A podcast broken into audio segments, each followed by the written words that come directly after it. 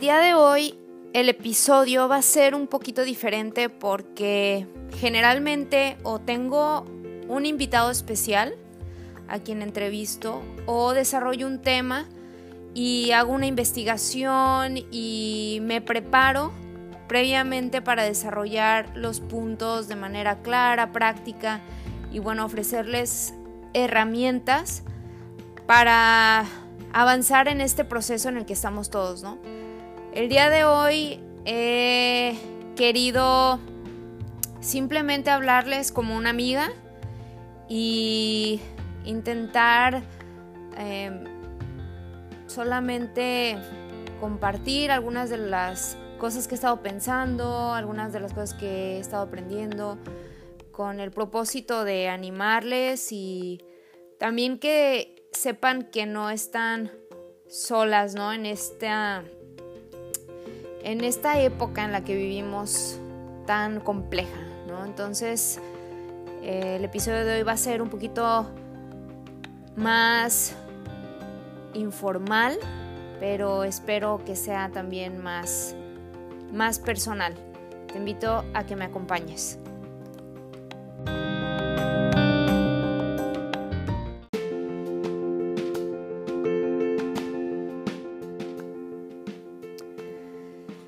Pues como bien saben, estamos todavía en medio de una situación pues que va para largo, ¿no?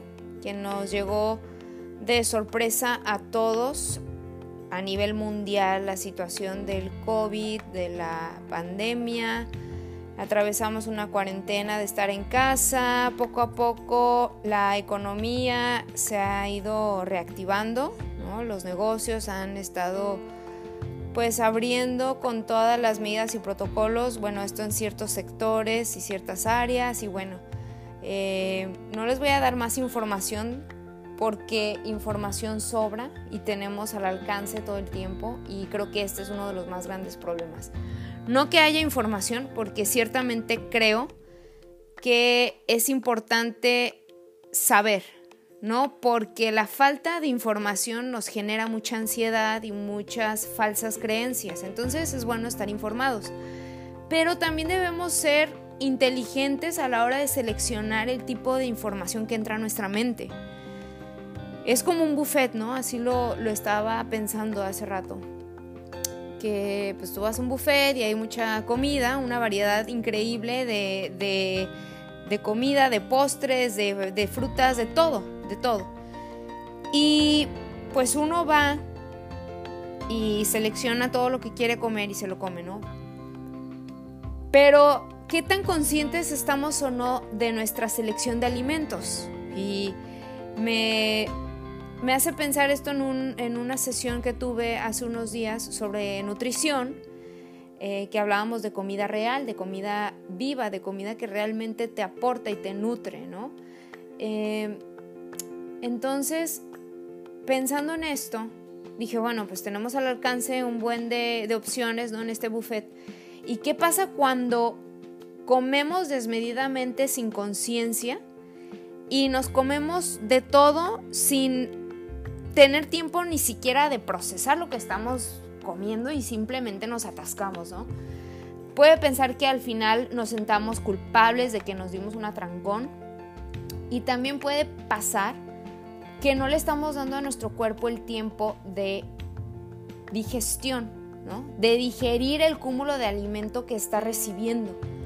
No, dejamos que, que mande la señal al cerebro de que ya basta, de que es suficiente, ni permitimos al cuerpo vivir ese proceso en el que va pues adquiriendo los nutrientes de los alimentos que está consumiendo. Ahora, no es, no es una plática de nutrición.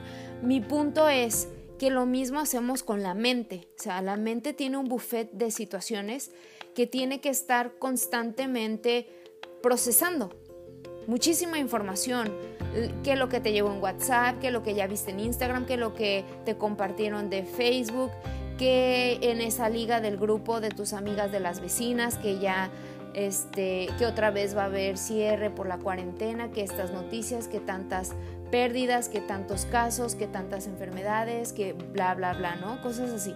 Entonces nuestra mente está constantemente bombardeada de todo esto y llega un punto en el que mentalmente estamos empachadas de información así tal cual. No tenemos tiempo de procesar absolutamente nada y estamos agotadas. Entre el agotamiento mental y el, el factor de que nos abruma tanta cosa, ¿qué pasa? Nos deprimimos, ¿no? El ánimo cae. No tenemos ganas de nada, eh, tenemos mucha apatía, ¿no? Este, nos falta motivación. Ya no sabemos cómo animar a nuestra amiga que viene y nos cuenta que su papá está internado en el hospital por COVID porque nosotras mismas no sabemos ni cómo levantarnos de la cama algunas veces, ¿no? Y esto es totalmente válido porque estamos en una situación para la cual no nos preparamos mentalmente antes, ¿no? O sea, cuando, por ejemplo, vas a competir en, en el deporte, tú pasas por un proceso de entrenamiento en el que tú preparas tu cuerpo para una demanda física extrema y para un estrés extremo, ¿no?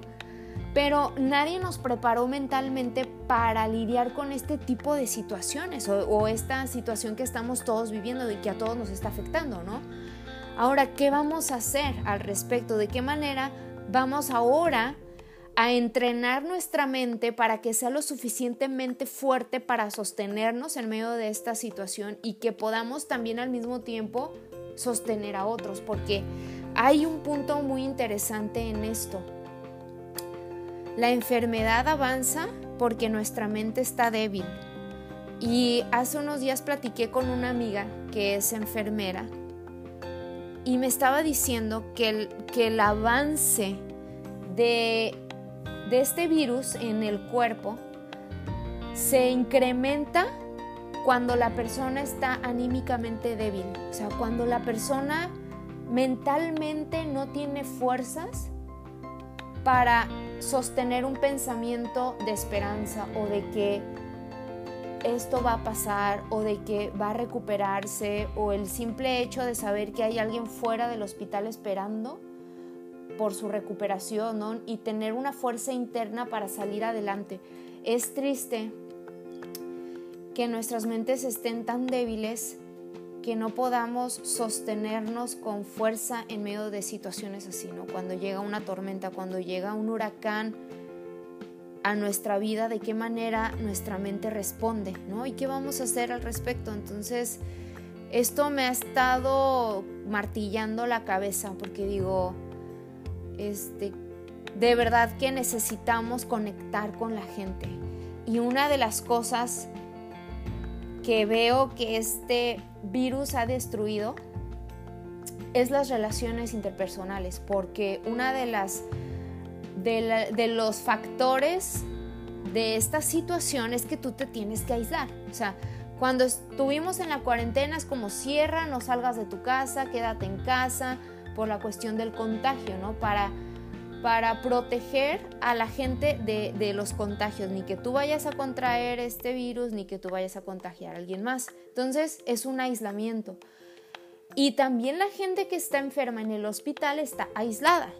Entonces, esto realmente eh, es un punto que golpea al ser humano porque somos seres sociales y a veces no lo sabemos o más bien no estamos conscientes de esa realidad hasta que nos golpea.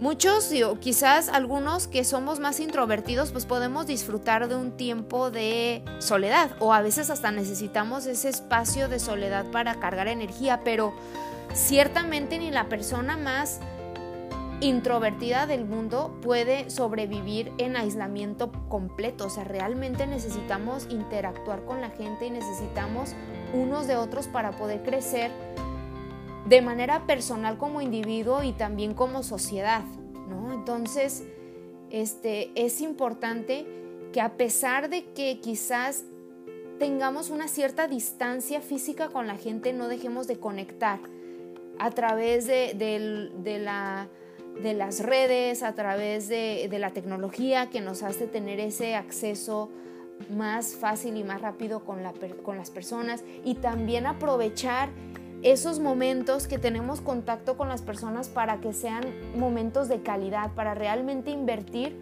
en la gente y poder conectar y crear empatía. O sea, porque si damos las cosas por sentado, dejamos de valorarlas.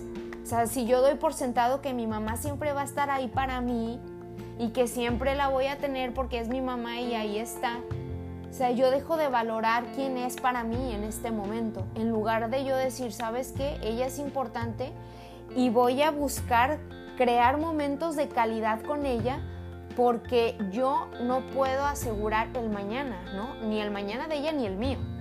Entonces, por un lado es eso, ¿no? Como buscar conectar, eh, buscar fortalecer nuestra mente, tener estrategias que nos hagan fuertes, que nos, que nos ayuden a ser selectivos en relación a qué vamos a pensar o qué estamos pensando, ¿no?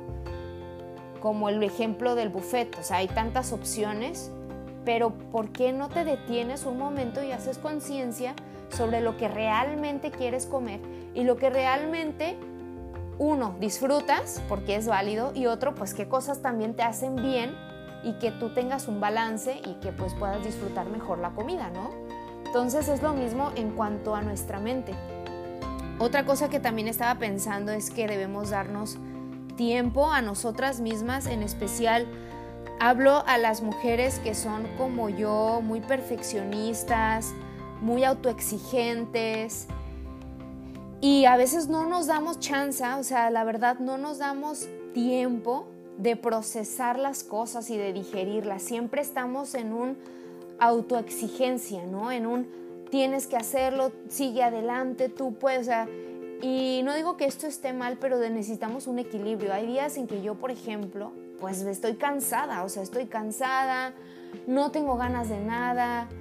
Eh, me acuerdo que un día estaba así, me sentía muy apagada y una amiga me dijo, pues, ¿por qué no tomas un descanso y haces algo que disfrutas?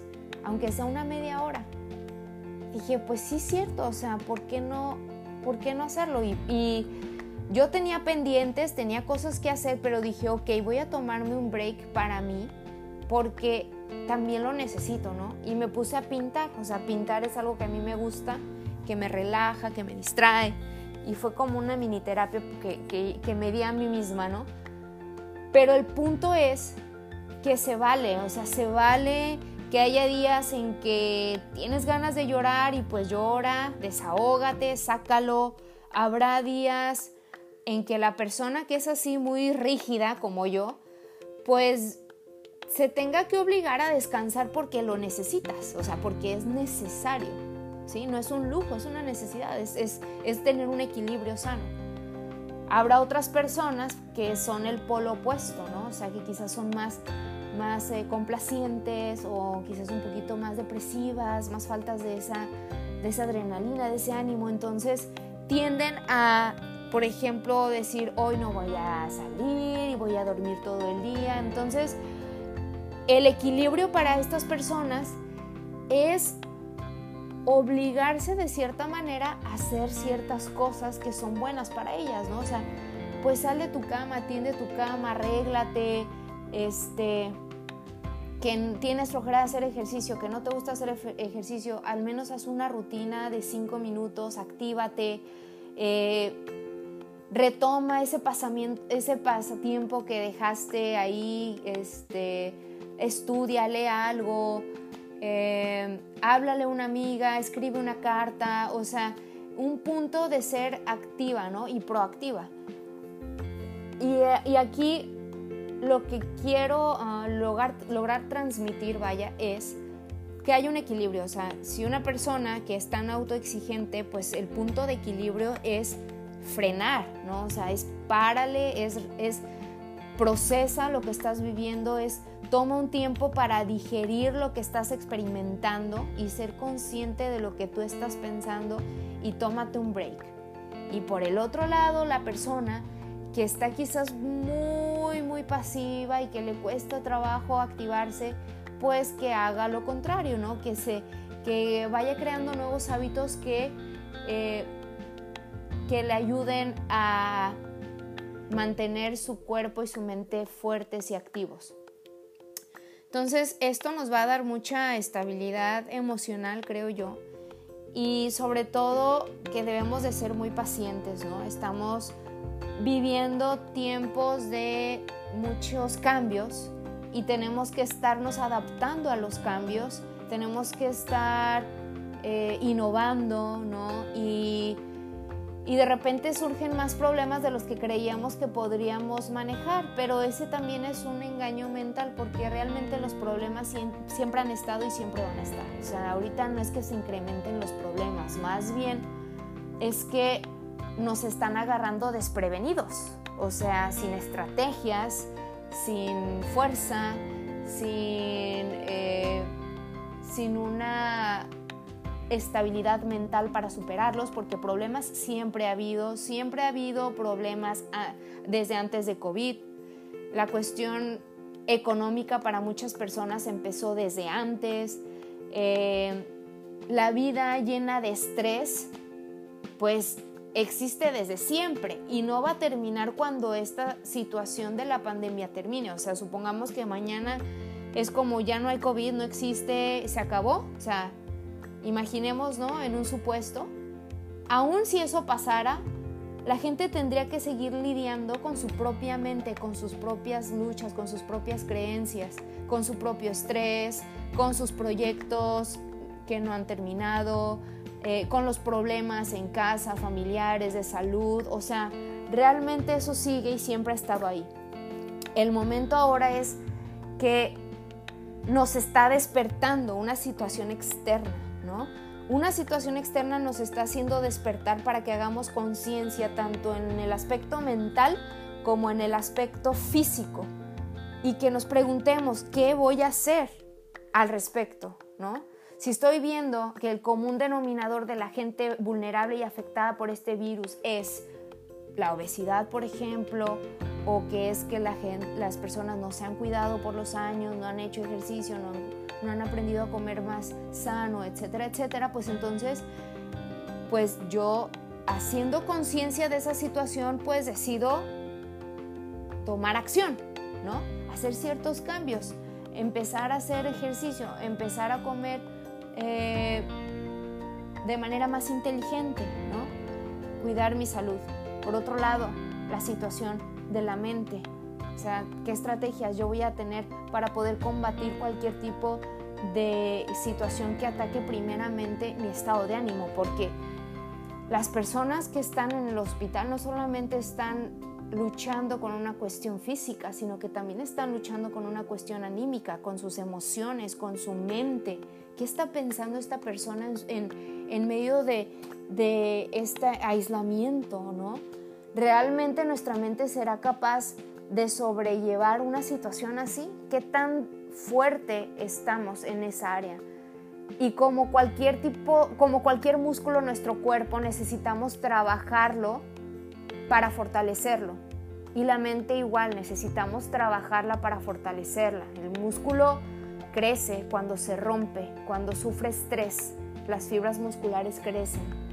Y es lo mismo con la mente, ¿no? El estrés nos va rompiendo, eh, nos va golpeando y, es, es, duro, ¿no? Y es difícil, pero entrenando nuestra mente seguramente crecerá y será más fuerte. Entonces, bueno, quizás eh, te, que, te quedaste más confundida que al principio, no lo sé. La verdad no tengo una hoja ahorita en mis manos, no tengo un bosquejo, no tengo nada, no estoy leyendo nada. Simplemente te estoy compartiendo así, de manera cruda y sin filtro lo que estoy pensando.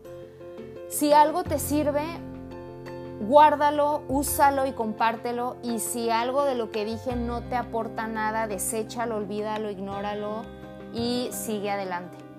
Eh, gracias por escucharme.